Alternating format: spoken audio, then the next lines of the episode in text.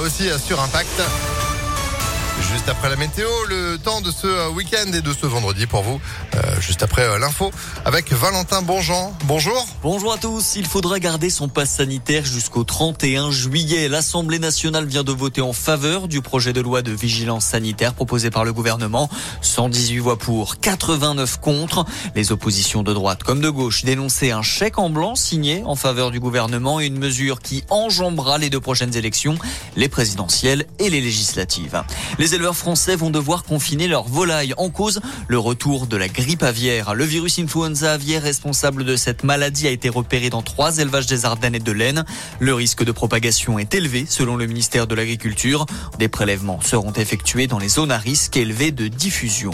Les bons chiffres du tourisme pendant ces vacances de la Toussaint par rapport à 2019 avant la crise du Covid. On observe une augmentation de 15% de la fréquentation dans l'hôtellerie, de 54% pour les locations de logements entre particuliers.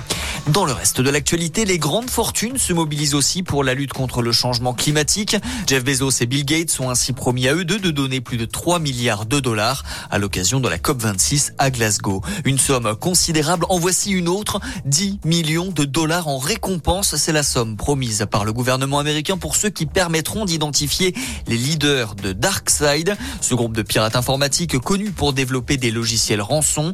Pour Washington, ce groupe basé en Russie serait derrière l'attaque qui a ciblé un important réseau d'oléoducs sur le sol américain en mai dernier.